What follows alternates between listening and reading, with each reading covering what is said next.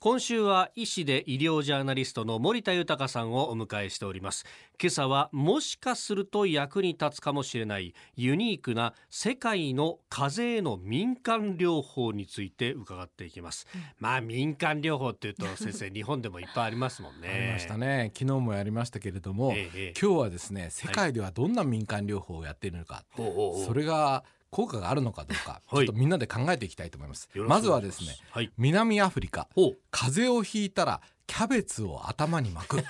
へえ。キャベツ頭に巻きますかどうでしょうかこれ新業さまんあ飯田さんにはぴったりかなと思いますけれど。どういうことどだうよいうことですかそれはいい感じで隠せるじゃないであすか。の何を隠せるんだよこれ聞くんですかこれ。いやあのキャベツって結構水分含んでますよね確かにそうだですねから冷蔵庫でキンキンに冷やしたキャベツを取り出してきて頭に巻けば、ええええ頭が冷えると、うんあいうことで僕意義があるかなと思いますなるほどなるほただキャベツである必然性はないかなと思うんですよ冷やせればいいわい けや別に白菜でもいいしレタスでもいいしなるほど別になんかタオル冷たいタオルでもいい かな、まあ氷枕とかいろいろありますからね。まあ確かにね、なんかキャベツにいい成分が入ってるとは思えないですけどおー次いきますはい。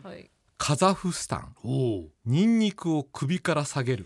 ーなんかすごく匂いが きつそうな感じですね。首こかれら下はげるんですすかねあるはい程度効果が期待できると思うんですね、あそうなんですえかあのニンニクの成分であるアリシンというものがですね、はい鼻づまりの解消に役立つと考えられていますよ、へだからあの風邪をひくと、はい首にネギを巻くって日本でも民間療法がありますけど、あええええあれも、まあ、首から何かものが吸収されるというわけではないんですけど、はいネギのアリシンが鼻水の解消には効果的だというふうに言われてますんでへ、ーまあ、カザフスタンも日本に真似しているのかどっちが、まあ、どっちを真似しているか分かりません けど同じような仕組みでやってるのかなと思いましたけどなるねほどね。続いてロシアですけど、はい温めたビールを飲むえあーいやそもそも論としてビール温めちゃダメだよ。まあねあれではも 冷。えてるからうまいんだ。そういう問題じゃないですあか。でもそうですねなんかロシアっぽいですねって思っちゃったちょっと一瞬。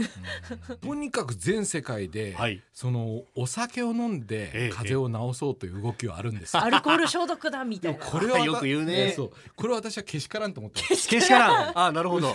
お酒は粘膜を乾燥させますか ら、はい。はういやっぱり炎症を外に広げてしまうのであまりいいことはないですね。ーんただねビールはこれ大昔に需要競争に効果があると言われていたからおそらくロシアでもこういった民間療法が広まったのかもしれませんえもともとそういうことを歌われてたんですか。だというふうに聞いてますねもし飲むんだったらビールも完全に煮沸してああーアルコールを飛ばしてってそれ美味しくもないしいや効きもしないんじゃないかなと思うんですけど本当えだったらノンアルコールビール飲んだ方がいいですよね。あそうですね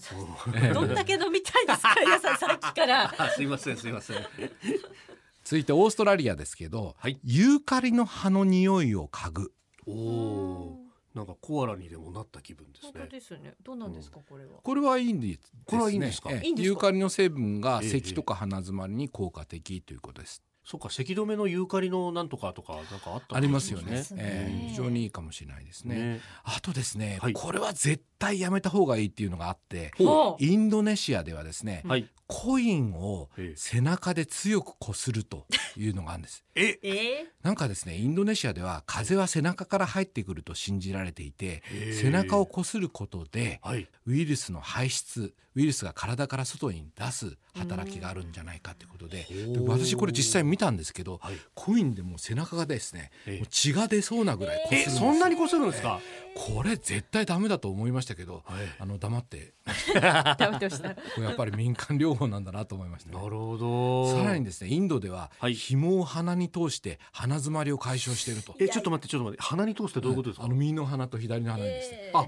ギーコーギーコーギーコ痛いー、痛い痛い痛い痛い痛い痛いまあ、一時的には鼻は通るけど、その後炎症が起きちゃうんじゃないかなと思いましたそりゃそうですよね。解説する必要もなかったかもしれないいやいやいやいや。やっぱでもいろんな民間療法があるんですね。 世界にはそう。ですね世界にはですね、うーんキャベツぐらいだったら真似できるかな。そうですね。うんだから体に害がないものだったらお続けになっていただいていいかなと思いますけどね、なるほど。はい。